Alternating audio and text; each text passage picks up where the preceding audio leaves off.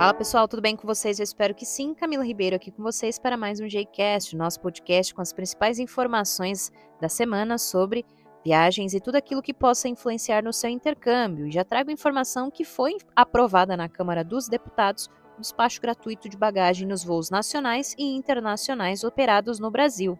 A medida havia sido aprovada pelo Senado na semana passada e agora segue para a sanção do presidente.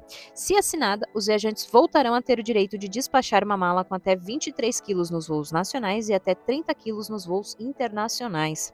Desde 2017, quem quisesse despachar a mala tinha que comprar uma passagem específica ou pagar um valor à parte. E por falar em viajar, atenção viajantes da Europa.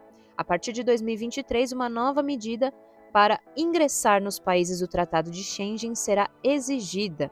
Os viajantes precisarão fazer uma espécie de cadastro solicitando uma autorização online para ingressar no país de destino.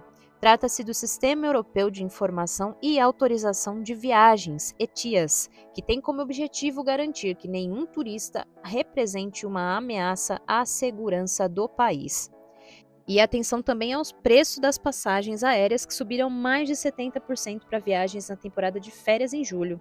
Santiago no Chile, Paris na França e Porto em Portugal são alguns que estão na lista dos locais com tickets que estão com valores quase que o dobro do cobrado no mesmo período em 2019. Por hoje é só, a gente se vê na próxima semana, fiquem bem e até a próxima. Tchau, tchau!